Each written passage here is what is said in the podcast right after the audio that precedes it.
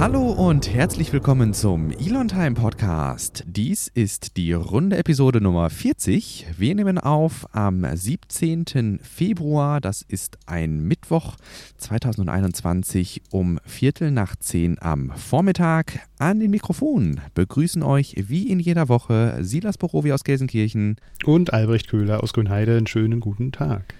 Ja, schön, dass ihr wieder eingeschaltet habt zu einer weiteren Episode des Elon Time Podcasts. Wir haben ein prall gefülltes Pad, das wir heute mit euch abarbeiten wollen, ähm, nachdem wir in der letzten Woche eine Bonus-Episode geschaltet haben, die uns noch in der Pipeline ähm, steckte.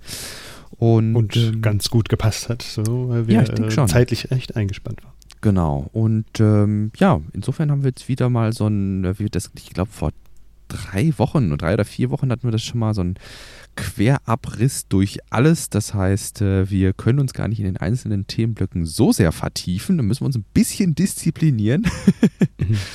und äh, versuchen entsprechend euch hier so in der Breite alles nahezubringen. Wenn ihr euch selbst vertiefen wollt in den Themen, schaut gerne mal in unsere Show Notes sowieso immer eine gute Idee, bei uns in die Shownotes zu gucken. Dort haben wir nämlich zu jedem Thema den entsprechenden Link hinterlegt, wo wir unsere primäre Quelle verlinkt haben. Mhm. Und das äh, halten wir für wichtig in der heutigen Zeit, dann auch mal die Quellen bereitzustellen, um dann nochmal weitere Recherchen anzustellen. Genau. Und auch bei euch anzustoßen. Ne, das ist ja hm. auch so eine Sache. Wollen wir das, äh, wir haben jetzt gerade, ähm, bevor wir in die Aufnahme gesprungen sind, gar nicht mehr darüber gesprochen, in welcher Reihenfolge wir das hier so verschubsen wollen. Ähm, hm, ich ich habe gerade mal drüber geschaut, ich, wir können sie so beibehalten, denke ich. Ja, cool. Dann machen wir das und äh, fangen gerne mit dem ersten Thema der heutigen Episode an. Und zwar ist das die Raumfahrt. Mhm, richtig, da haben wir ein paar Themenblöcke zusammengestellt und ähm, ja, beginnen einfach mal mit der Information, dass ähm, die NASA die Falcon Heavy Rakete ausgewählt hat, um die ersten beiden Teile des Lunar Gateways ähm, auf den Weg zu schicken. Ähm, und diese Mission beginnt nicht vor 2024. Mhm. Das heißt, wir müssen uns da noch ein bisschen gedulden. Aber wie es bei Raumfahrtprojekten immer so ist, ist es natürlich wichtig, auch eine lange Vorlaufzeit zu haben, um das alles ordentlich gut zu planen.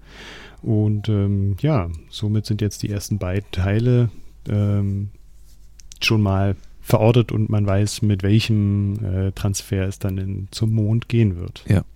Zumal man ja eigentlich ehrlicherweise sagen muss, 2024 ist vielleicht was, was in der heutigen eher schnelllebigen Zeit und äh, auch Raumfahrtgeschichte als lang erscheint.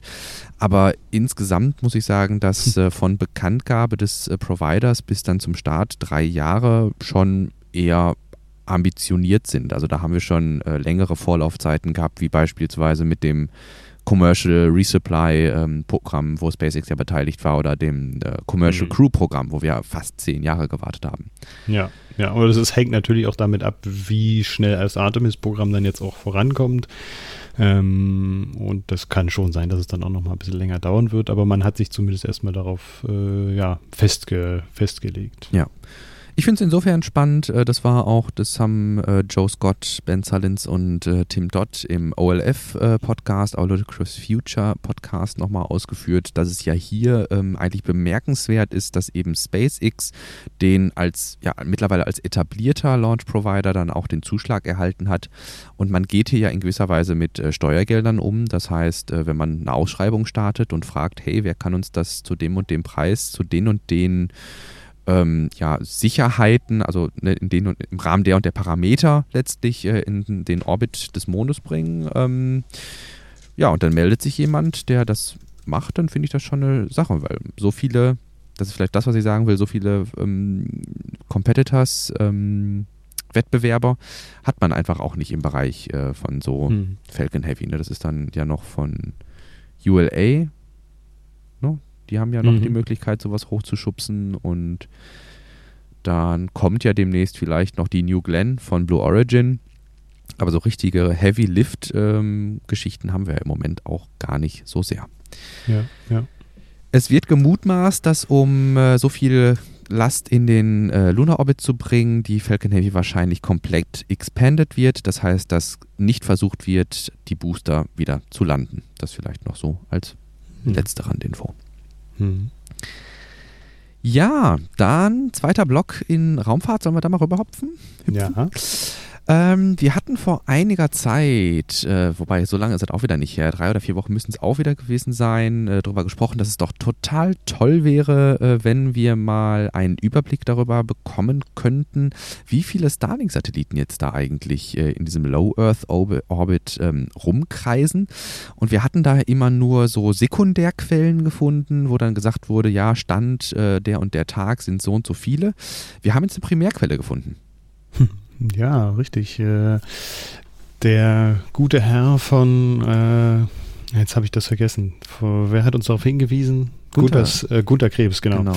Hat uns darauf hingewiesen, dass es da eine ziemlich gute Quelle gibt. Und ähm, ja, wir haben jetzt mal durchgeschaut und äh, festgestellt, dass das doch sehr interessante Daten sind, die nicht äh, die von jemandem stammen, der in der Raumfahrtszene auch sehr präsent ist und ähm, von Jonathan McDowell und äh, der die Daten äh, alle in seine Website einpflegt. Genau, der hat, so wie wir das äh, jetzt gerade nochmal irgendwie kurz per Twitter ausgetauscht hatten, wohl so ein semi-automatisiertes äh, Skript, das ihm die ähm, Graphen eben für, also er trackt wirklich, so wie das aussieht, die einzelnen äh, Starlink-Badges und äh, zieht sich die Daten von mit Sicherheit auch aus irgendeiner anderen Primärquelle wieder, äh, um, diese, um diese Charts zu machen.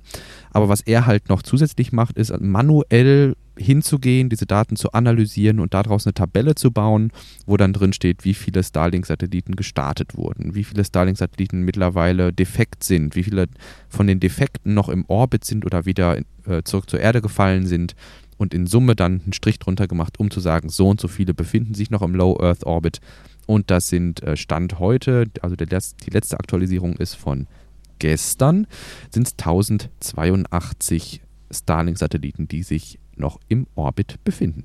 Hm. Das war für uns auch so der Aufhänger, ne? zu schauen, warum eigentlich so viele Starlink-Satelliten nicht mehr aktiv sind. Und ja. äh, wir wollten dann wissen, wo die eigentlich abgeblieben sind. Ja. Genau, und dadurch sind wir dann auf diese Seite gestoßen. Genau, er macht hier so eine, so eine, so eine Unterscheidung, auch in der Tabelle darunter nochmal, ähm, wo es dann quasi diesen SpaceX Fail Indicator gibt. Na, also wo dann quasi ist, äh, ja, SpaceX hat gesagt, dieser Satellit ist tot oder ähm, SpaceX sagt zumindest, dass der manövrierunfähig ist oder SpaceX hat bis jetzt noch nichts gesagt, aber die Daten legen nahe, dass der irgendwie nicht funktioniert. Mhm. Und ähm, insofern eine sehr spannende Seite, die euch auch nahegelegt ähm, ist, wenn ihr euch dafür interessiert. Ansonsten werden wir das jetzt zukünftig nutzen, um nach einem Starlink-Start darüber zu informieren, wie der Stand der Dinge ist. Hm. Ja, auf jeden Fall sehr spannend, ja. Aber auch sehr detailliert, also da muss man dann schon auch ein bisschen äh, oh, ja. Bock haben auf Statistik oh, ja. und auf äh, geballte Informationen. Ja, eine hohe Informationsdichte wird man das im hm. Lernen wahrscheinlich nennen. Ja. Ähm, hast du deine Bewerbung schon abgeschickt? Du meinst für äh, für das Tesla-Gelände hier? Nein, für die, für, für die ESA. Ach so. Nein, beides nicht. Gut, kommen wir zum nächsten Themenblock. Und zwar ist die ESA auf der Suche nach Astronautinnen und Astronauten.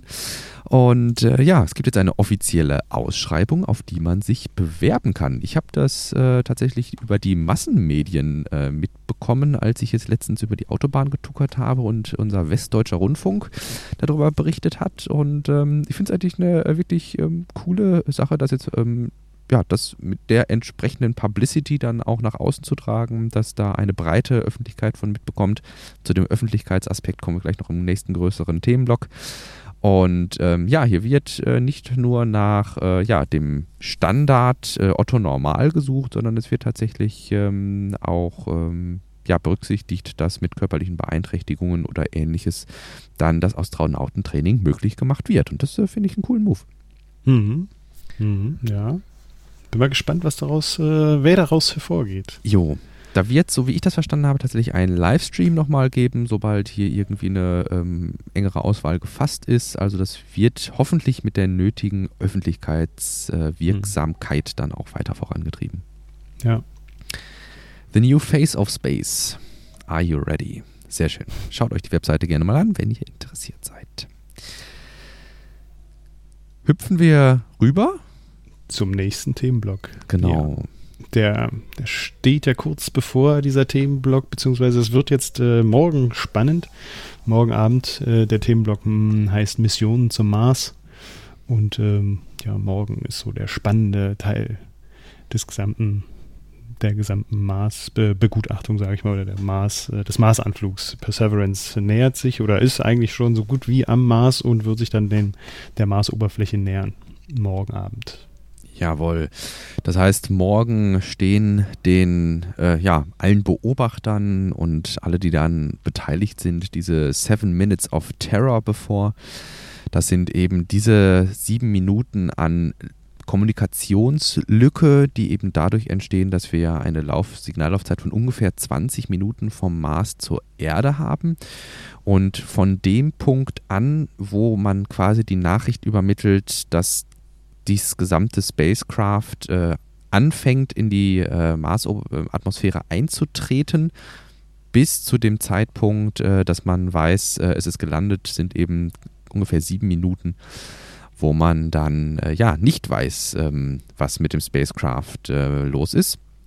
Und ähm, ich finde das insofern spannend, dass man sich überlegt, wie lange jetzt einfach Perseverance und äh, Ingenuity und das ganze, die ganze Kapsel, die darum gebaut ist, auf dem Weg zum Mars war und die Landung dauert sieben Minuten. Ja. Das ist schon abgefahren. Ja, sieben Minuten, die dann alles entscheiden. Ob das äh, der gesamte Aufwand, den sich da hunderte Wissenschaftler gemacht haben, ja, also naja, für die Katz kann man ja auch nicht sagen, weil sie lernen ja auch daraus. Ja. Aber ähm, das ist schon ein sehr beeindruckender Moment ja.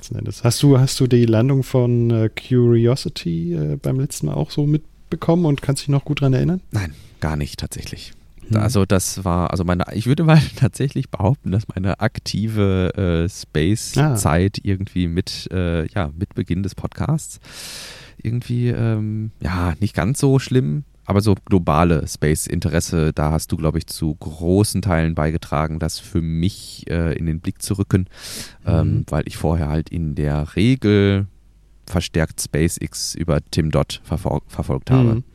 Ja. Also da war ich so in so, so ein bisschen in so einer Tim Dot SpaceX-Bubble hm. Aber auch sehr technisch, muss ich sagen. Ja, du kennst dich zumindest auch äh, so mit den Raketenstufen und ziemlich gut aus, muss ich sagen. Das ist so dein Steckenpferd. Ja, das ist vielleicht dann auch so, so, so mein persönlichen Interesse dann einfach, dass ich eher so mhm. dann ne, so, so ein bisschen äh, Cutting Edge, also so grundsätzlich immer so alles, was Cutting Edge Technology ist irgendwie. Da, da, da kann ich mich sehr gut für begeistern und, mhm. und dann auch ähm, sich mal Gedanken zu machen, also was unterscheidet jetzt dieses super neue Raptor-Triebwerk oder das äh, BE4 von Blue Origin von allem, was wir bisher irgendwie so hatten. Mhm. Und ähm, da dann halt weniger irgendwie so im Blick zu haben, zum Beispiel diese ganze New Space-Geschichte. Wir haben ja den, ähm, wir haben ja bei Twitter haben wir ja, wie heißt der, Matthias Wacht, Wachtler? Hm, Wachter, ja. Matthias Wachter, ähm, der ja auch relativ äh, viel über diese ganze Newspace-Geschichte äh, tweetet und retweetet und äh, da warst du ja von Anfang an schon, ähm, hattest du ja schon einen relativ guten Überblick, was mir halt so total gefehlt hat. Bei mir war es halt wirklich nur die Technik und da ergänzen wir dann uns, glaube ich, auch einfach perfekt, ähm, mhm. dass äh, du so den äh, ja, systematischen Überblick hast und ich dann eventuell ein bisschen was an Technik beisteuern kann. Mhm. mhm. Ja, gut, da bist du ja bei Perseverance auch ziemlich gut aufgehoben. Das ist ja auch Cutting-Edge-Technologie, ja, die da verwendet ja. wird. Und äh, wenn man mal daran denkt, das hat man bei Curiosity so weit gar nicht, dass dann auch ähm, Kameras äh, die Landung äh, komplett überwachen und dann noch äh, innerhalb kürzester Sekunden entscheiden, äh, ob die Landestelle jetzt gut ist oder nicht und dann, ähm, ja, just in time sozusagen eine Entscheidung auch um, umändern könnten, wenn sie feststellen, dass dann da doch plötzlich ein großer ja. Stein ist, dann ist das schon spannend. Ne? Und ähm, das, da werden wir in Zukunft ja auch noch mehr sehen, wenn dann äh, autonome Entscheidungen äh, getroffen werden müssen von Raumfahrzeugen. Ja, das ist so ein bisschen, was mich persönlich ärgert, dass ich das zur Folge heute noch nicht für mich persönlich recherchiert habe, weil das jetzt nichts ist, wo ich sage, das ist was, was ich hier in der Folge unter, unbedingt unterbringen muss, sondern auch was, was mich persönlich einfach interessiert. Curiosity, also die, nein, anders. Also diese Radien, äh, es gab ein sehr schönes Video, das verlinke ich vielleicht auch noch von Mark Rober, wo mal so gezeigt wurde, welche Missionen wir bisher von der NASA auf die Oberfläche des Mars hatten und mhm. ähm, wie quasi das Bullseye wo gesagt wurde, ja, da wollen wir landen, immer kleiner wurde, immer kleiner wurde, immer kleiner wurde. Also erst hatten wir eine relativ große Ellipse. Ne? Also wir kommen ja so seitlich auf den Mars. Ne? Das heißt, unser mhm. Landepunkt ist halt kein Kreis, sondern eher so ne, eine Ellipse. Das heißt, langgestreckter ne, Bereich, weiß ich mein.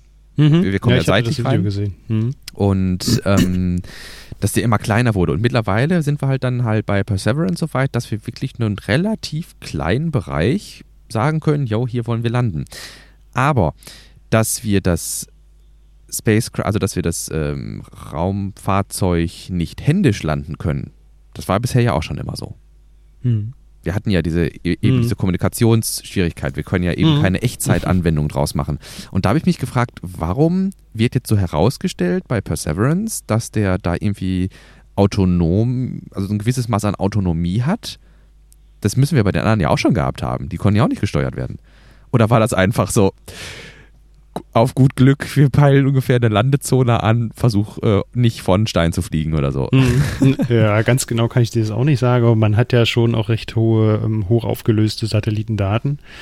Und da wird man, glaube ich, ja, das ist jetzt nur Glauben, das müsste man wirklich nochmal recherchieren, ähm, würde ich meinen, dass man da die äh, Satellitendaten als Grundlage genommen hat, dort oder dort zu landen. Aber wenn dann doch irgendwie was dazwischen kommt, dann hat halt die Sonde die Möglichkeit, das nochmal genauer vielleicht hm. ja, zu analysieren. Ja, aber das ist ja das, was, was ich meine. Was man vielleicht in hochaufgelösten Satellitenbildern nicht so hätte sehen können. Ja, also jetzt zum Beispiel Curiosity. Ähm, das wird mit Sicherheit, äh, Standardgrößenvergleich wäre ja das Saarland, aber da weiß ich jetzt nicht, wie viel mal das Saarland das wäre. Aber ähm, die hatten einen relativ großen Bereich, wo sie einfach so, ja, das ist so ungefähr die Zone, wo wir landen wollen. Mhm. Ne? Das ist da, wo mhm. wir am wenigsten vielleicht ja Verwerfungen und am wenigsten Geröll vermuten, aber wenn du halt dann doch mal irgendwie auf so einem Stein landest, dann habe ich mich so gefragt, ja, ist das dann halt Bad Luck? und dass jetzt dann die Neuerung mhm. bei Perseverance ist, dass er dann wirklich mit gewisser Algorithmik und Autonomie dahinter sagen kann, oh nee, ähm, ich komme hier mit meinem Sky Crane und da unten, ich sehe gerade, da ist ein Stein, ich diverte mal ein bisschen nach rechts oder so. Ne? Mhm. Ah ja, ich äh, mhm. äh, werde mich da nochmal, wir werden da ja ausführlich jetzt in der kommenden Folge, denke ich, dann drüber sprechen und äh, insofern, da gucke ich dann nochmal, was das Besondere jetzt an dieser Autonomiefunktion mhm. ist. Mhm. Aber Cutting Edge, da geht es ja dann im Grunde weiter mit, äh, was ich sehr spannend fand, mit Moxie. Ja, genau. Äh, jetzt wollte ich gerade sagen, was äh, für Moxie ausgesprochen steht. Ähm, Mars Oxygen. Äh, ja, irgendwie sowas. In situ Reutilization, irgendwie sowas. Ja.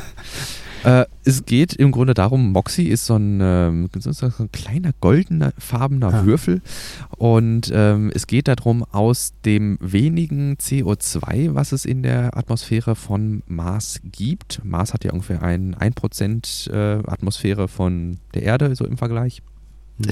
und es geht einfach darum, aus diesem wenigen CO2 Sauerstoff äh, herzustellen um dann perspektivisch vielleicht mal Kolonien äh, mit ja etwas größeren Apparillos dieser Art dann mit Sauerstoff versorgen zu können. Mhm. Dass man quasi das CO2 äh, aus der Luft äh, verstoffwechselt, jetzt mal ganz laienhaft äh, gesprochen. Also eine technische Einrichtung, die aus CO2 Sauerstoff macht. Hm. Und das ist halt auch wichtig, um dann irgendwann mal aus, ähm, ja, vom Mars wieder zur Erde zurückzukommen, weil man wird den größten Teil seines äh, Treibstoffs eben bei der Landung auf dem Mars verbrauchen, wenn man mal mit ähm, ja, bemannten Fluggeräten dort landet. Und um zurückzukommen, kann man einerseits natürlich auf das Methan, was es in fester Form und flüssiger Form an den Polkappen des Mars gibt, zurückgreifen. Aber man braucht immer noch Sauerstoff als Oxidationsmittel und das muss man sich selbst herstellen. Mhm. Und insofern ein unfassbar interessantes, kleines Gerät, das ein, ähm, ja, ich glaube, wissenschaftlicher Wert und Wert für zukünftige Missionen äh, nicht auf die Größe des Apparats an sich zurückzuführen ist.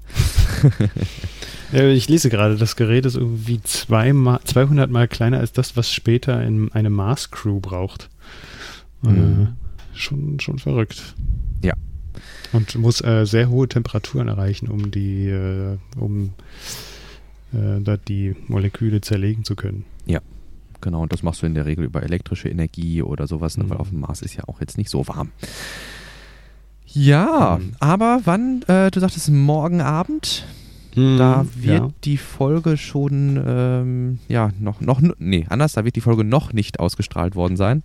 Mhm. Ähm, insofern, wenn ihr das hört, ähm, check- ist alles schon passiert. checkt mal die Twitter-Timeline, wir werden berichtet haben. Richtig. ja. Ja, und äh, neben Perseverance, ähm, das hatten wir letztes Mal auch schon erwähnt, vor zwei Wochen, dass äh, China auch da sehr ambitioniert ist und mit Tianwen da jetzt auch schon im Mars-Orbit ist und äh, ja dann in einigen Monaten auch mit ihrem Rover dann auf äh, dem, der Marsoberfläche landen wollen. Genau. Das heißt, äh, China ist die zweite ähm, Nation, die jetzt hier im Grunde auch relativ zeitnah versucht, ihre Geräte auf den äh, Mars zu bekommen. Und Mhm. es gibt ja typischerweise auch immer so diesen, äh, das kennen wir, jetzt, den, den Wettlauf zum Mond. Also es gab einige Nationen, die immer wieder versucht haben, Sachen auf den Mond zu bringen. Der Google Lunar X-Prize hat das international mit äh, einem Preisgeld dotiert damals. Ähm, aber ähnliche Bemühungen scheint es irgendwie auch Richtung Mars zu geben. Da äh, hatten nämlich neben China, die jetzt quasi die Landung ihres Rovers vorbereiten, auch die Vereinigten Arabischen Emirate nun eine Sonde in den Orbit gebracht. Mhm, Ja, Al-Amal äh, startet am 20. Juli 2020 ähm, und ähm, ja, ist auch schon im Mars-Orbit angekommen und wird dort äh, vor allem die Atmosphäre genauer untersuchen. Das ist äh, das erste Projekt, äh, das erste Mars-Projekt der Vereinigten Arabischen Emirate und die scheinen da auch sehr stolz darauf zu sein, machen das zumindest auch äh, überall ganz gerne kund. Ja. Wir hatten das gerade ja schon während unseres kurzen äh, ESA-Bewerbungssegments angesprochen, dass ja viel in der Raumfahrt auch über gute Öffentlichkeitsarbeit an eben auch Massenmedien ja weitergegeben wird. Also dass man gewissermaßen so die General Public ansteckt, ähm, sich dafür zu begeistern. Und ähm, ich denke, dass gerade wenn wir drei Missionen, die jetzt aktuell noch um den Mars kreisen haben, also wirklich, wir haben drei Missionen, ja, mehrere Missionen, es sind nicht nur drei, sondern es gibt ja auch noch welche, die weiterhin, die weiß ich nicht, irgendwann vor zig Jahren mal gestartet wurden, die Mhm. kreisen ja auch noch um den Mars, aber drei aktuelle Missionen, ne? Also einmal Perseverance, dann äh, Tianwen und Mhm. dann, ich glaube, ähm, Hope ist, glaube ich, die Übersetzung, Mhm. also Hoffnung ist, glaube ich, Ja, die genau. Übersetzung ähm, dass alle drei jetzt quasi in diesem Moment aus drei verschiedenen Nationen um den äh, Mars kreisen und ja, jüngeren Baujahres sind, das äh, finde ich schon, äh, finde ich eine tolle Sache. Das zeigt irgendwie, glaube ich, auch, dass so ein gewisser Push in diese Richtung Mhm. ähm, ja, bevorsteht oder schon da ist in gewisser Weise. Ne? Ja, und äh, wir dürfen auch noch eine Nation nicht vergessen. Äh, Europa wäre eigentlich auch dabei gewesen unter diesen dreien, aber hat aufs, aufgrund von technischen Gründen äh, die Mars 2020-Missionen dann doch auch nochmal verschieben müssen auf das Jahr 2022. Die nutzen also dann das nächste Startfenster für den Mars-Anflug, der in 26 Monaten wieder ist. Genau, das darf man auch nicht vergessen. Wie du sagst, ähm, zum Mars fliegen ist nicht ähm, wie zum Mond, dass man da alle, weiß ich nicht, jeden Monat wahrscheinlich einmal ein super Startzeitfenster hat, sondern äh, dass man wirklich abwarten muss, bis wir wieder in der Nähe vom Mars sind. Ne? Um, Ja, das äh, ist natürlich auch für den Rückflug dann so, Mhm. Was dann natürlich einige Herausforderungen her hervorbringt. Oh, jetzt bringst du mich gerade ins Grübeln. Beim, du, du, den hast du, glaube ich, besser auf dem Schirm als ich, den Marsianer. Wird da, Mhm. Ist das da berücksichtigt? Weißt du das? Mhm. Ja? Da, also da kann ich mich gut daran erinnern, dass sie dann in der Kontrollzentrale äh, mitkriegen, dass da halt auch noch jemand tatsächlich lebt Ja. und dann halt die ganze Zeit überlegen, wie sie es am besten machen und dann aber auch sagen, dass sie erst in äh, zwei Jahren äh, ihn dann da wieder abholen können. Ja, ja, ja, ja, ja. Ja, genau. Und dann ist das ja, glaube ich, irgendwie, die machen ja da, glaube ich, den Slingshot um die Erde irgendwie und fliegen dann irgendwie wieder zurück oder sowas, ne? Irgendwie sowas, ja. Ja, aber klar, genau. Das äh, ist genau das, äh, was hier dann auch äh, diese Missionen deutlich verkompliziert, Mhm. ähm, weil man eben diese Zeitfenster abwarten muss. Mhm. Oder ich finde gerade, wenn wir nochmal auf die Vereinigten Arabischen Emirate zurückkommen, war das ja eigentlich eine Nation, mit der, die wir, mit der wir überhaupt nicht Raumfahrt in Verbindung gebracht Nein. haben. Und das ist erst 2014 ja. eigentlich so aufgekommen. Ähm, da hatte man schon auch das Gefühl, dass da die Vereinigten Arabischen Emirate von ihrem Ölwohlstand äh, wegkommen wollen, ja. weil sie auch selber merken, dass das äh, sehr volatil ist und die Ölpreise auch des Öfteren fallen und ja auch in Zukunft aufgrund der äh, doch ausgeprägten regenerativen Energieförderung, sage ich mal, mh, da auch ein bisschen Probleme bekommen werden in Zukunft. Und deswegen verschreiben sie sich jetzt auch mehr der Wissenschaft immer mehr. Und äh, da ist natürlich so ein Raumfahrtprojekt oder Raumfahrtprogramm auch ein sehr äh, lukratives, um die Wir Wissenschaft auch noch mehr ja. anzukurbeln. Und äh, es gibt immer mehr Universitäten und äh, ja, wissenschaftliche Einrichtungen in den Vereinigten Arabischen Emiraten und ähm, die will man natürlich auch mit, mit Menschen befüllen, mhm. die wissenschaftlich denken. Mhm, mhm. Und da ist das immer ganz gut. Ja. Ja, sowas auch umzusetzen. Ja. Ja, ich denke, dass, ähm, wenn man das auch so ein bisschen, so ein bisschen Schweizer taschenmessermäßig auffächert, ne? Also, ähm, oder eben nicht auffächert. Wenn man quasi verschiedene Sonden hat, äh, die sich auf verschiedene Dinge spezialisiert haben, aber dann am Ende die Möglichkeit hat, alle wissenschaftlichen Erkenntnisse, die die unterschiedlichen Sonden gesammelt haben, zusammenzuführen. Ne? Also angenommen, mhm. ich weiß jetzt, ähm, das, das fehlt mir tatsächlich so ein bisschen, ähm, ich weiß nicht genau, was Tianwen oder jetzt ähm, die Vereinigten Emira Arabischen Emirate an ähm, Bordinstrumenten haben. Mhm. Ob die einen zum Beispiel gesagt haben, ja, wir nicht, wollen besonders hochauflösende Kameras und die anderen sagen, ja, wir wollen vielleicht sowas wie Infrarot. Ähm, Kameras, dass wir noch ein bisschen in die Tiefe gucken können, um sowas wie Oberflächenbeschaffenheiten dann ähm, zu eruieren oder ob alle sagen, ja, wir haben ungefähr alle das Gleiche und behalten unsere Informationen für mich, aber ich glaube, so funktioniert ja der wissenschaftliche Diskurs da auch nicht. Ne? Mhm. Ja. Denke ich auch. Aber da, da fehlt mir so ein bisschen jetzt die Info zu, aber ja, da steckt auch. auch, das, das, ist, das ist so ein ähnliches, äh, ähnlicher Themenkreis, ähm, glaube ich, da, da wäre ganz cool, wenn man mal jemanden hätte, der da irgendwie einen Einblick hat, wer was zum wissenschaftlichen Diskurs irgendwie beiträgt, weil ähm, so ein bisschen wie bei, bei diesem ganzen Börsenthema irgendwie, brauchst du da, glaube ich, schon jemanden, der einen guten Überblick hat, ähm, ob sich jetzt zum Beispiel die, die Vereinigten Arabischen Emirate oder äh, China oder auch die US-Regierung mit der NASA, in welchem Umfang die halt zum wissenschaftlichen Diskurs dann auch ihre ähm, Sachen beitragen und veröffentlichen. Mhm. Also ob die sagen, hier, ne, hier habt ihr die Daten, liebe Forscher, ähm, guckt euch das an. Macht mal was draus. Macht ja. mal was draus, genau. Ja. Also ich weiß, zumindest als ich beim IAC war 2018, dass da halt auch viele Absprachen gibt ähm, und äh, zumindest, ich weiß nicht, ob das bei jedem IAC ist, dass da auch dann die äh, Vorstände von den jeweiligen Raumfahrtagenturen auch da sind. Ähm, die treffen sich dann natürlich auch in Hinterzimmern und besprechen Projekte und äh, werten ja. die aus und ähm, da kann ich mir schon vorstellen, dass es dann auch da Absprachen gibt. Ja die dann erstmal auf äh, hoher Ebene getroffen werden und das dann natürlich sich verzweigt auf die ganzen äh, Unterabteilungen der jeweiligen ja. Agenturen und auch der, der beteiligten Unternehmen. Ja. Und ähm, es ist, ist ja schon nicht verkehrt, wenn man dann da auch die, die Absprechen, Absprachen trifft und mhm. dann jeder ähm, je nach seinem Steckenpferd dann auch die Informationen dazu liefert und das gesamte große Puzzleteile dann weiter mhm. mhm. äh, oder das gesamte große Puzzle dann auch weiter zu, zu füllen, sage ich mal. Ja. Sehr gespannt bin ich auch. Äh, Perseverance wird Mikrofone auch mit dabei haben. Und mhm. zwar nicht nur Mikrofone, die nach der Landung auf dem Mars eben an der Marsoberfläche lauschen sollen, sondern auch solche, die bei, ähm, ja, wie haben sie es genannt? Bei Entry, mhm. Launch Entry Landing, LEL oder EL, irgendwie was. Ähm, also zumindest auch den, die Landung und den Wiedereintritt, ähm, ja, versuchen akustisch zu untermalen. Ähm, ich weiß noch nicht so richtig, ähm, wie sich das in 1% äh, Erdatmosphäre anhören soll. Ob man da eventuell dann auch sowas wie, so, so ein bisschen wie wir das immer von, von Bildern aus dem Kosmos kennen, ob man dann da noch irgendwie Anpassungen vornehmen kann, damit das einigermaßen menschenhörbar mhm. ist. Mhm. Ähm, weil Tja. die Dichte der Atmosphäre ja doch eine etwas anderes ist. Ich denke, das kennt jeder, der schon mal im Schwimmbad seinen Kopf unter Wasser gesteckt hat. Da ist die Dichte des Mediums, durch das der Schall sich dann bewegt, auch anders und das hört sich mhm. alles ein bisschen anders an. Und äh, ja, jetzt haben wir das andere Extrem. Jetzt ist das Medium nicht extrem dicht wie Wasser oder so ne, normal für uns wie Luft, sondern es ist halt ja eine unglaublich geringe Dichte. Bin ich mal gespannt, ähm, was da dann bei rumkommt. Ja, geil. Ich weiß gar nicht, ob das Video von Joe Scott, das fällt mir jetzt auch in dem Kontext ein, das sind zwei Videos, die ich verlinken muss, Mark Rober und Joe Scott.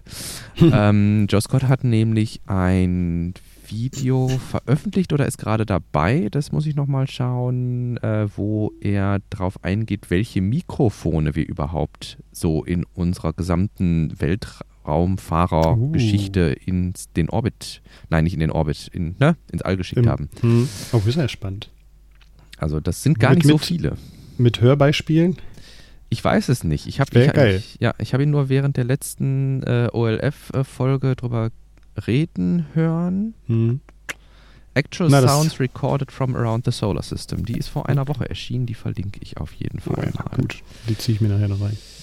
Lass uns mal äh, ja. ein bisschen fortschreiten. Wir haben ja nicht mehr so viel Zeit Richtig. und wir haben noch so viele Themenblöcke. Ähm, springen wir mal zu NASA ISS. Da ist ja in den äh, letzten Tagen auch ein bisschen was passiert. Ähm, Progress 77 ähm, ist mit der Soyuz-Rakete gestartet. Das ist äh, ja ein russischer Raumfrachter, der zwei, fast zweieinhalb Tonnen an Material wieder zur ISS gebracht hat und äh, da jetzt angedockt ist mit Schwierigkeiten. Ja. Ähm, man hat im Tweet se sehen können, dass das so ein bisschen rumgewobbelt ist da, äh, der Automatikmodus. Deswegen musste da einmal kurz pausiert werden und dann hat, ach, wer hat übernommen? Ich schaue schnell. Ah, ist jetzt hier nicht zu sehen. Aber ein russischer Astronaut hat dann den äh, manuellen Modus übernommen und hat das gute Gefährt dann doch auch angedockt an die ISS. Ja, von an Bord der ISS, das ist vielleicht noch so wichtige Side Note, ne? Ist das doch mhm, dann, ne? Ja. ja. ja. Dass er nicht von der Erde gesteuert hat, sondern äh, genau. genau. von der ISS. Auf Sicht sozusagen. Auf Sicht gesteuert, genau. Autom äh, genau. Normalerweise sind ja auch mittlerweile die Progress äh, von der ähm, na, von Roskosmos äh, so ausgestattet wie auch die Dragon-Kapseln, dass eben halt ein autonomes Andocken möglich ist und man die nicht mehr irgendwie da umständlich einfangen und einparken muss. Aber äh, gut, das hat dann halt jetzt mal nicht funktioniert und da ist es gut, wenn man noch ein Backup hat. Ja, aber hast du mitgekriegt, woran, woran das lag? Ich meine, das war ja schon sehr untypisch. Äh, ja. Zumindest die Bewegung habe ich so auch noch nicht gesehen, dass das da so rumschwenkt und rumeiert ja. und dass sich nicht so richtig entscheiden kann. So macht es zumindest den Eindruck, wo äh, es jetzt den Triggerpunkt hat, beziehungsweise ja. wo, wo er einführen darf, seine Lanze. Ja. Nee, da habe ich tatsächlich auch noch nicht okay. mitbekommen, woran es äh, gelegen hat. Ich würde jetzt einfach mal hoffen, wie ich das bei solchen technischen äh, Malfunctions äh, immer hoffe, dass äh, Scott Manley da vielleicht ähm, kurz was zu noch rausbekommt. Ja, ist ja auch noch nicht lange her. Also ich meine, Richtig. zwei Stunden, drei Stunden? Ja. Drei ja, Stunden. Ja, ja. Also als ich äh, heute Morgen das Smartphone von der Ladestation genommen habe, war dieses Wobbling eben ah, zu sehen. Okay. Ja. Ja. Und äh, um den Namen nochmal des Piloten äh, herauszukramen, Sergei Risikov hat oh. das Ding geparkt. Jawohl. Ähm, dann hüpfen wir weiter. Mhm. Ähm, ich, wobei ich gucke gerade mal, genau, das war's. Genau, mittlerweile ist es dockt. Jo. Wir haben eine, ja, weitere Starlink-Mission von SpaceX verzeichnen dürfen. Eine weitere erfolgreiche Mission und zwar Starlink Start Nummer 19. Damit sind wir jetzt auch, das durften wir ja dann heute Morgen direkt äh, nachgucken, bei 1082 aktiven Starlink-Satelliten. Beziehungsweise, ob aktiv, müsste ich nochmal genau nachgucken, aber wir haben 1082 Satelliten im Orbit. Und ähm, tja, der Booster hat es nicht zurückgeschafft. Ja, aus unerklärlichen, noch unerklärlichen Gründen ähm, ist er doch weit ab der Landeplattform zu Wasser gegangen und wird wahrscheinlich jetzt äh, sein Leben äh, unter Wasser fristen müssen. Als Korallenriff, schrieb Scott mm. Manley so schön.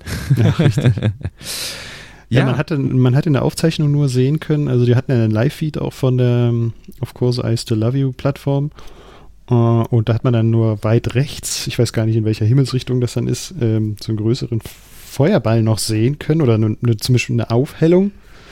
Ähm, das wird dann sehr wahrscheinlich auch die Stufe gewesen sein. Und ähm, ja, aber ist halt nicht auf der Plattform gelandet und Da muss man dann mal jetzt schauen, woran das gelegen hat. Jo. Wir haben also einen versenkten Booster, aber drei sehr glückliche Möwen. ja. Ähm, das war äh, scherzhaft, gab es äh, Leute, die gesagt haben, dass aufgrund der drei Möwen das äh, autonome System erkannt hat, das dass da dort drei Möwen auf der Plattform sind, weshalb genau. sich die, die Boosterstufe dann doch äh, gewässert hat, gewassert hat. Dass das, doch, dass das doch das totale SpaceX PR-Desaster gewesen wäre, wenn man da drei Möwen auf der Landing-Plattform äh, grillt. Mhm. Und äh, insofern dann quasi die ähm, ja, Lebensform Detection äh, von äh, der Falcon-Rakete ähm, gesagt hat, nein, wir dürfen hier nicht landen und dann in den äh, ja, Ozean abgedriftet ist. Aber nein, ich denke, so wird es nicht gewesen sein. Äh, Scott Manley hat äh, tatsächlich, das habe ich jetzt gerade nochmal reingeschmissen, am 17.04., haha, toll, hier steht keine Uhrzeit, ähm, ein Video veröffentlicht. Ich gucke gerade mal vor acht Stunden ein Video veröffentlicht, wo er auch nochmal die ähm, ja, den Standard Landing Burn, wie wir ihn kennen, äh, gegenüberstellt, äh, quasi Picture in Picture oder nee, Side to Side, so ist es, nicht Picture in Picture, Side to Side gegenüberstellt mit dem Landing Burn, den wir jetzt eben gesehen haben. Und da sieht man, dass nachdem der Landing Burn eigentlich abgeschlossen sein sollte, die Rakete noch irgendwie ein bisschen komisch glüht. Und äh, ja, vermutlich wird da beim Re-Entry irgendwas kaputt gegangen sein. Und ähm, ja, hm. Da ist die Serie dann jetzt unterbrochen. Ich glaube, wir hatten ja. 24, 24. Genau. Hm. Und ähm, ja, jetzt müssen wir dann wieder von vorne anfangen zu zählen, wie viel sie in einer Reihe schaffen. Ja. Ja, man, man hat da auch irgendwie Teile wegfliegen sehen, ne? Irgendwas. Ja, das habe ich naja. jetzt noch nicht reingeguckt. Aber kann sein. Ähm, man darf nicht vergessen, das fand ich eine schöne Einordnung von, ich weiß nicht, wer bei NASA Spaceflight getwittert hatte, dass eben nach wie vor auch von SpaceX nicht davon gesprochen wird, dass man jeden Booster retten kann. Ne? Also es wird mit mhm. einer, weiß ich nicht, so und so viel prozentigen Wahrscheinlichkeit äh, gerechnet, dass ein, ja, eine Landung auf einem Drone-Chip erfolgreich oder eben nicht erfolgreich ist. Und äh, das ist well within uh, the parameters. Also das ähm, ist in gewisser, Weise, ja, in gewisser Weise in Ordnung, dass das jetzt auch wieder so passiert ist. Das mhm. ähm, ist jetzt keine, ähm, kein Grund. Da gab es auch so eine Scherzschlagzeile äh, dann aus der Richtung, wo gesagt wurde, ja, ein Booster, der Astronaut zur ISS bringt, einfach weil es eine Falcon 9 ist, die ja auch Astronauten zur ISS bringt, ist äh, im Meer versunken und zerstört worden und ähm, jetzt geht SpaceX bankrott, weil sie jetzt keine Astronauten mhm. mehr fliegen dürfen oder sowas. Aber nein, mhm. die Mission war erfolgreich. Alle Starlink-Satelliten sind dort angekommen, wo sie ankommen sollten. Nur die Landung, die SpaceX ja. dann zusätzlich absolviert, wo alle anderen Raketenbauer äh, ihre Raketen im Meer versenken, ist hier die Landung der Rakete schiefgegangen. Das hat er auch, äh, Elon Musk hat ja vor kurzem auch mit Joe Rogan nochmal irgendwie drei Stunden ja. gequatscht und da ist es auch nochmal mitgeteilt worden, dass äh, jetzt, was äh, das Starship anbelangt, ähm, die damit auch rechnen, dass die explodieren. Das gehört ja. halt auch mit dazu. Und ich glaub, äh, das ist jetzt auch schon, ich glaube, sehr oft mitgeteilt worden und ja. ja. Aber wir sollten halt in gewisser Weise wahrscheinlich nicht müde werden, das äh, zu wiederholen, nee, weil das, glaube ich, vielen nicht bewusst ist, dass es keine große Sache ist, wenn etwas schief geht, was mhm. ein Bonbon ist in gewisser Weise. Ja. Ne? ja. das war jetzt auch eher an die Presse draußen ja. gerichtet. Ja, ja, klar, natürlich. Die daraus immer eine Schlagzeile machen wollen. Jo. Das, das ärgert mich zunehmend, muss ich sagen. Das sieht man jetzt am Tesla-Gelände auch schon wieder, dass es anstrengend ist teilweise. Mhm. Naja, aber so ist das nun mal. Das werden wir auch nicht ändern können. Das werden wir nicht ändern können. Und im Grunde sind wir ja dann hier vom gigantischen Fehlschlag, den äh, SpaceX jetzt mit diesem äh, Falcon 9 Booster erleiden musste, beim Spaceship angekommen, das jetzt zuletzt ich glaube, das hatten wir aber noch in der Episode unterbringen können. Ja, relativ ausführlich sogar. In der letzten Episode hatten mhm. wir ausführlich darüber berichtet, dass SN9 auch in einem Gigantic Fireball ähm, ja eine unerwartete Bruchlandung gemacht hat. Und ähm, ja, wir haben jetzt äh, ein sehr interessantes Bild von der Baustelle bekommen. Was haben wir darauf zu sehen bekommen? Ja, riesige Gridfins, also diese ja, äh, diese äh, Manövrier, wie soll man es nennen? Bauteile, Steuerflächen, ja. ja, Steuerflächen, die man bei den Landungen der Booster auch immer sieht, der Falcon 9 Booster, die aber bei ja, dem nächstgrößeren Super Heavy äh, noch größer ausfallen. Und ähm, da werden sie von A nach B transportiert. Genau, so wie ich das allerdings jetzt hier in dem Tweet sehe von Neopork, äh, das ist ein Bild von Boca Chica Girl, ähm, das dürfte keine vollständige, das könnte eine Hälfte sein mhm. von einer mhm. Gridfin, äh, weil die Gridfins, das sind zumindest jetzt so die Berechnungen, die unsere, ähm, also die Berechnungen, ich glaube die Renderings, die gezeigt wurden, die müssten ungefähr 9 Meter groß sein. Mhm. Und äh, das, ist, das ist jetzt so. Das würde nicht ganz passen. Genau. Oder es ist nur ein Viertel davon. Also. Ja. Also Hälfte würde ja nicht ganz passen, weil das ist ja quadratisch, oder? Ach ja, ich hätte jetzt gedacht, dass sie vielleicht ein bisschen breiter auf dem Gabelstapler ist, als sie. Ah, okay als sie lang ist. Also das, ne, ja, stimmt, for Reference, wir haben mhm. in dem Bild einen Gabelstapler als Größenreferenz so ungefähr. Ja, und aber stimmt. Du hast recht, die könnten breiter sein. Oder die Wölbungen, man sieht ja hier drei Wölbungen ja. im, in der Front und ja, äh, rechts fünf. sind fünf Wölbungen, ja. aber ist die Frage, ob die Wölbungen, die Ausstülpungen äh, genauso groß sind wie die vorderen. Naja. Genau. Aber es gibt noch ein anderes Bild, wo die auf einem äh, Sattelschlepper liegen hm. wo die dann quasi die zweite Hälfte oder, oder diese Hälfte ja, okay. eben anliefern. Ich glaube, es ist sogar diese Hälfte, die angeliefert wird. Und äh, dann hat man, das ist ja das Schöne bei den Leuten, die sich damit auseinandersetzen, die suchen sich dann immer einen Fixpunkt. Gerade beim Sattelschlepper ist das ja schön möglich, wenn man zum Beispiel die Felgengröße kennt oder wenn man weiß, wenn man das Modell des Sattelschleppers kennt und weiß, wie lang ist überhaupt der äh, der Auflieger oder sowas. Ne? Und mhm. ähm, dann kann man ja relativ schön, wenn man das von der Seite fotografiert hat, dann ähm, einen Maßstab dran halten und sagen, jo, wenn der Sattelschlepper 15 Meter lang ist und die Gridfin geht von da bis da, dann ist die ungefähr, weiß ich nicht, 5 Meter oder sowas lang. Mhm. Und ähm, ja, ich bin massiv gespannt, äh, wie das aussehen wird, wenn da so ein ja, wenn da so ein halbes Tennisfeld an, an so einer Rakete dranhängt irgendwie. Ja. Ne? Ich habe dir gerade nochmal ein Bild geschickt, da ist das nochmal ein bisschen genauer analysiert worden. Also ja. da sieht man auch äh, Menschvergleich zum, zur Gridfin, das ist krass. Ja, ja, ja, genau. Ja, genau. Ja, ja, cool. Ja, also die sind nicht von unerheblicher Größe und ähm, das wird richtig spannend. Ich weiß noch nicht, aus welchem Material die sind. Das sind, werden jetzt vielleicht Stahlprototypen sein. Aber man darf halt nicht vergessen, ich finde das sehr spannend. Ich habe im Moment ja meine, ähm, ich hatte jetzt die Vorlesung allgemeine, nee, anorganische Chemie. Und ähm, da haben wir relativ ausführlich über äh, Titan gesprochen und äh, wie schwierig das doch ist, ähm, also wie energieaufwendig und wie schwierig das ist, Titan überhaupt zu gewinnen und äh, dann auch noch ähm, ja, in Form irgendwie zu bekommen. Und ähm, als der Dozent dann irgendwie sagte, ja, das und das ist irgendwie das größte bekannte ähm, Bauteil aus einem Stück Titan, da konnte ich dann glänzen und einwerfen, nein. die SpaceX Gridfins sind Stand 2021 äh, die größten Titan-Bauteile, die aus einem Stück gefertigt werden. Und ähm, Krass ja, ich bin mal gespannt, aus welchem Material. Das ist vielleicht so das, was ich jetzt auch wieder sagen will. Ich komme ja häufig nicht so richtig zum Punkt, sondern immer mit so einer Metaebene. Ähm, ich bin gespannt, aus welchem Material dann letztendlich die Gridfins äh, für die Super Heavy sein werden, weil wenn das Titanteile sein werden, also holy cow, das, das, das wäre unfassbar. Also das zu bauen, das ist, da kann man sich was drauf einbilden. Mhm. Also ich weiß nicht, ob du dich noch daran erinnerst, als die früher aus, waren die, die waren aus Alu, glaube ich, früher, ne? Mhm. Waren mhm. früher Alu-Gridfins. Ja. Ja. Und wie zerfressen Hessen, ja. die immer nach dem Re-Entry aussahen, einfach weil die bei den hohen Temperaturen sich selbst, ja, mhm. verbrannt haben im Grunde.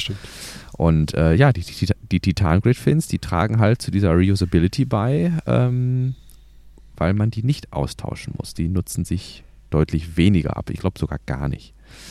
Ja, hm. super cool. Richtig coole Sache.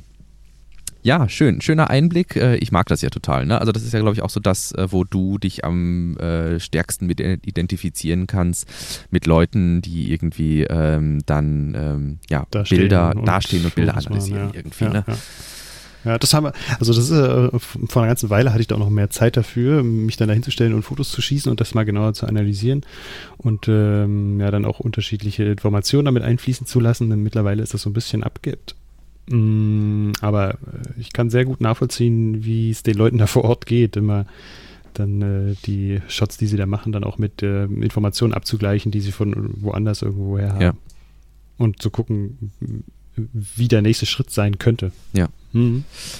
Ja, dann zu Starship bleibt uns vielleicht noch zu sagen, dass jetzt eben gerade dabei ist, also das war ja schon, also auch schon etwas ältere Info, aber sie sind jetzt gerade dabei, den Prototypen des Super Heavy Boosters äh, zu bauen und Starship SN10 steht nach wie vor ähm, auf dem Pad und der Testflug ist zumindest jetzt auch angepeilt. Ne? Ähm, mhm, ich, das habe ich gar nicht auf dem Schirm. Das wollte ich eigentlich nochmal recherchieren, wie der aktuelle Stand ist.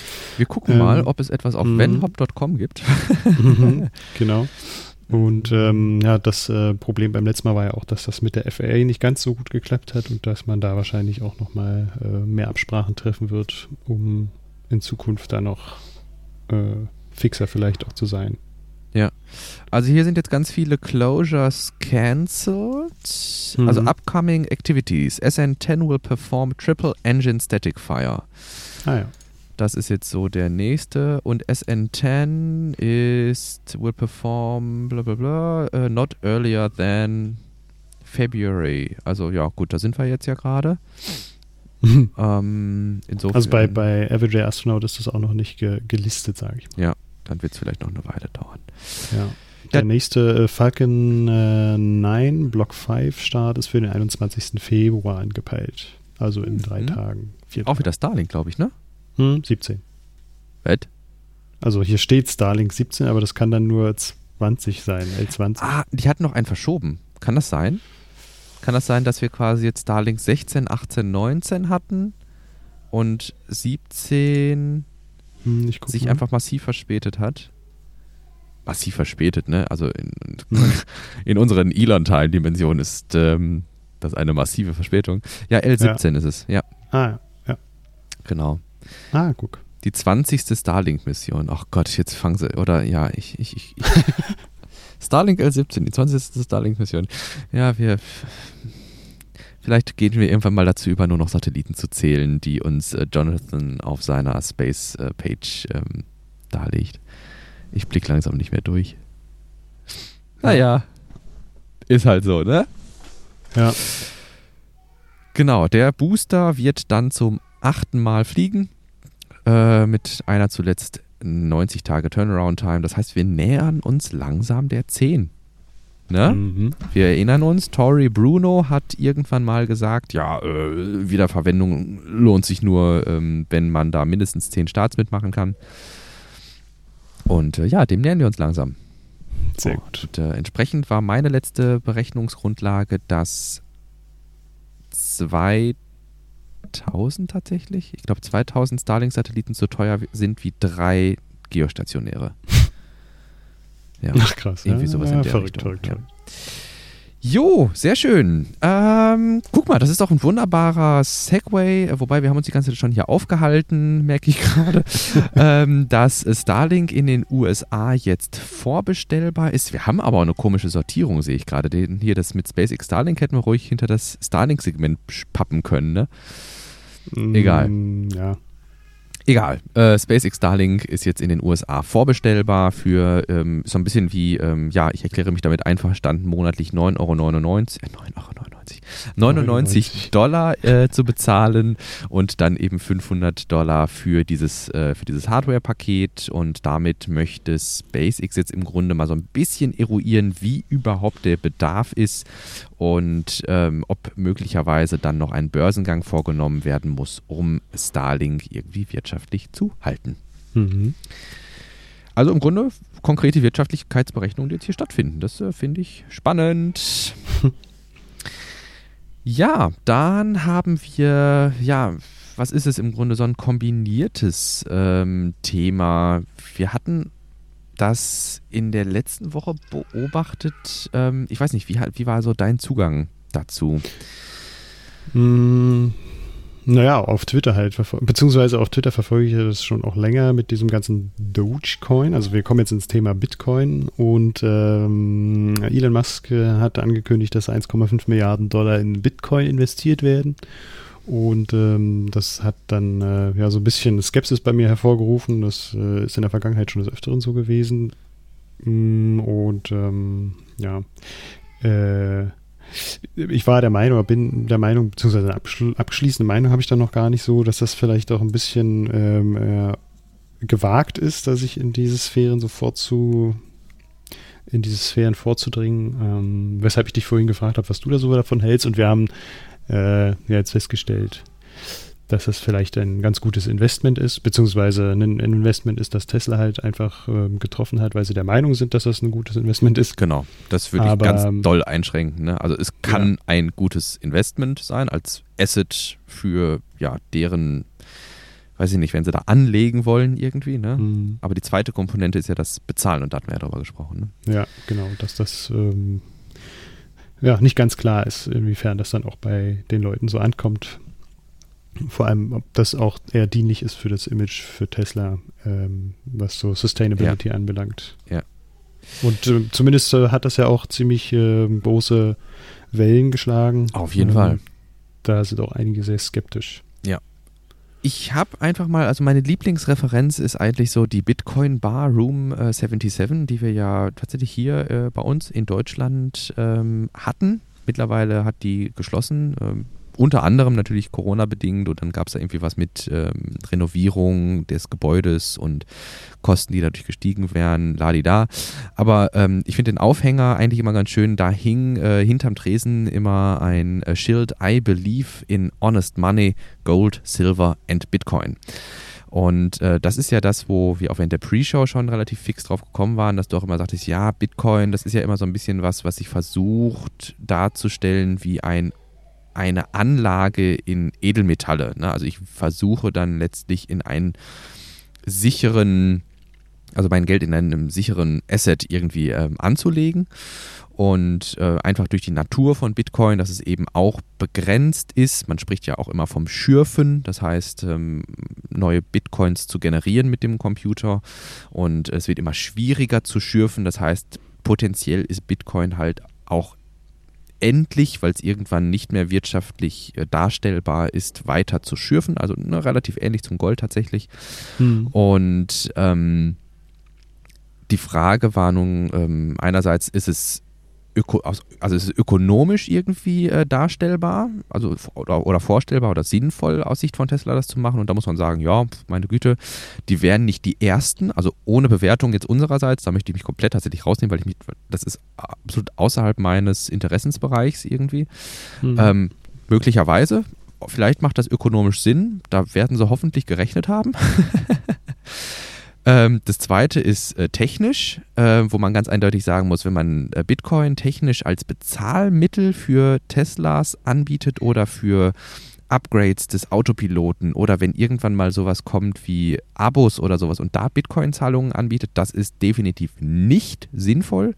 Dafür ist das Bitcoin-Netzwerk einfach viel zu schwach auf der Brust. Das ist nicht dafür ausgelegt, ein hohes Volumen an Transaktionen ähm, abzuwickeln. Hier greift im Grunde auch wieder so ein bisschen die Goldanalogie. Das heißt, ich würde jetzt nicht in äh, die nächstgelegene Einkaufsmeile irgendwie mit meinem Krüger rangehen oder sowas. Ähm, Bitcoin kann, ich glaube, zwischen 5 und 7, ich weiß nicht mehr ganz genau, lass es, lass es auch 8 sein, Transaktionen pro Sekunde weltweit abwickeln. Und äh, wenn jetzt Leute anfangen, irgendwie Upgrades an ihren Teslas ähm, damit abzuwickeln und es fahren irgendwie ein paar Millionen Teslas äh, durch die Gegend, ähm, ja, wenn dann die Leute irgendwie gerade mal gleichzeitig auf die Idee kommen, weil irgendein tolles neues Upgrade äh, freigeschaltet wurde, was man mit Bitcoin bezahlen kann, und die fangen an, das mit Bitcoin zu bezahlen, äh, ja, dann stehe ich ganz schnell mal da und warte irgendwie einige Minuten, bis dann die Transaktion durchgelaufen ist. Ähm, das ist definitiv, das, das ist im Grunde Spamming. Das ist so ein bisschen wie, ja, fast also du blockierst im Grunde das Netzwerk mit unnötigen Transaktionen. Da mhm. gibt es einen Fork für, einen Hard Fork, äh, Bitcoin Cash. Das ist im Grunde so eine Abspaltung von Bitcoin. Die macht das möglich. Und jetzt kommt wieder eine Diskussion, denke ich, wo du auch wieder sehr schön ähm, auch mit einsteigen kannst. Sorry für den Monolog. ähm, die ökologische Komponente, das ist so die dritte, über die wir gesprochen haben. Ist es mhm. wirklich dem Image von Tesla als Elektromobilitätshersteller Hersteller, als ein Gesamtkonzept für Elektromobilität, ist das sinnvoll, da auf etwas zu setzen wie Bitcoin? Hm, tja, das ist die, die große Frage. Ich meine, viele Nationen äh, geben sich da viel Mühe, äh, da auch Bitcoins zu generieren und da werden dann auch die absurdesten, absurdesten Dinge ähm, ja, äh, etabliert, wie äh, Aufkaufen von PCs, die halt äh, die starken Grafikkarten beinhalten, so dass der äh, Gaming-Markt ziemlich angepisst ist, dass die ganzen Krypto Leute diese ganzen PCs und Grafikkarten aufkaufen und dann letzten Endes wirklich richtig viel Strom verbrauchen dafür. Gut das, gut, das ist jetzt vielleicht ein Bogen, den haben wir noch gar nicht geschlagen. Äh, genau, Bitcoins ne, ist ja Digitalwährung. Ähm, dies, das Schürfen, wo, wo wir gerade die Goldanalogie gemacht haben, das passiert mit Rechenleistung.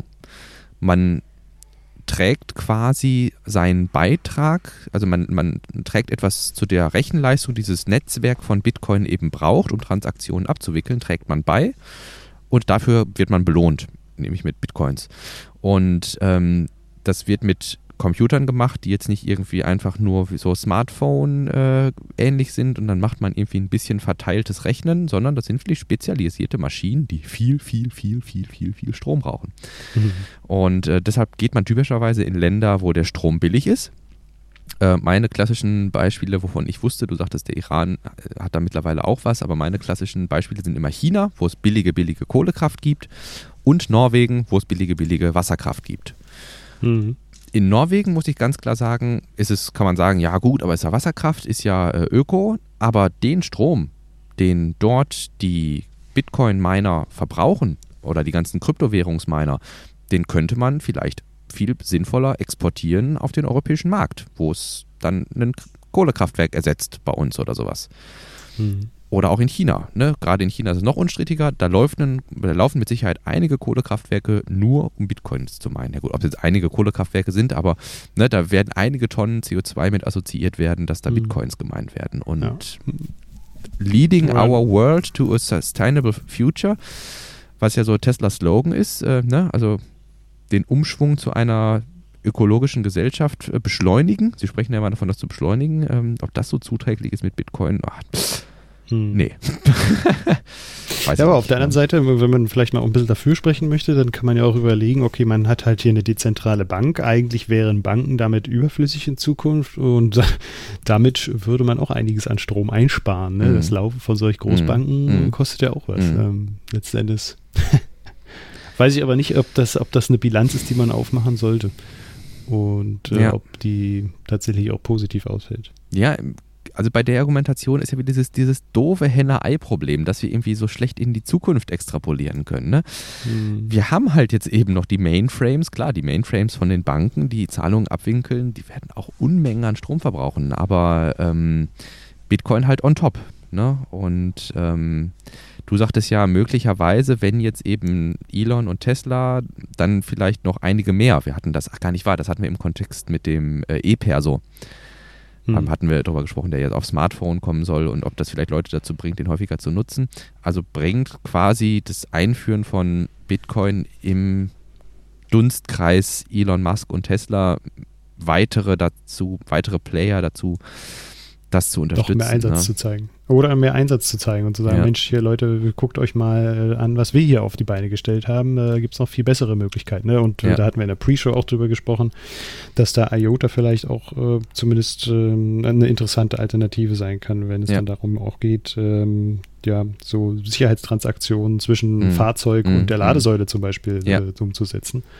Ähm, oder auch Auto automatische Bezahlungsvorgänge durchzuführen, äh, ist das ja auch äh, spannend. Ja. Und ich weiß nicht, ob Bitcoin da die Struktur dafür hat. Ja, das glaube ich. Ja. Zumindest kenne ich IOTA so ein bisschen, weil mein Bruder da ähm, recht tief drin steckt, ähm, da auch ganz gut. Und da haben die auf jeden Fall ganz gute Antworten für, für solche Möglichkeiten. Und ähm, beweisen das ja auch regelmäßig. Sie haben ja da auch regelmäßig ähm, Ankündigungen mit Kooperationen großer Unternehmen wie jetzt IBM und Intel.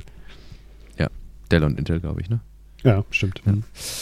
Ja, aber das ist was, ich denke, das kann man durchaus sehr kontrovers äh, diskutieren, irgendwie hier diese Bitcoin-Geschichte in Zusammenhang mit Tesla. Und da wollten wir euch vielleicht einfach mal, äh, ohne hier eine abschließende Meinung mitzugeben, mhm. ähm, ja, zumindest so Impulse mitgeben, die man berücksichtigen kann. Ja, ja.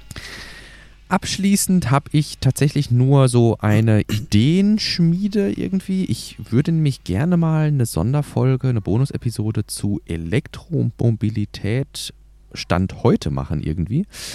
Ähm, mir ist nämlich insbesondere untergekommen, dass jetzt äh, Opel mit dem Combo E-Live und Peugeot mit dem E-Rifter, das ist ja PSA beides, also beides der Großkonzern PSA, ähm, zwei äh, Siebensitzer, also wirklich großräumige Familienvans irgendwie ähm, vorgestellt. Oder der BMW iX3 ist mir vor kurzem untergekommen. Der Ford Mustang Mach-E scheint ein super tolles Fahrzeug zu sein in dem Segment der Honda E, der mittlerweile auf dem Markt ist, wo man immer gedacht hat, meine Güte, der hat ja ein abgespacedes Cockpit, der ist tatsächlich so jetzt erhältlich.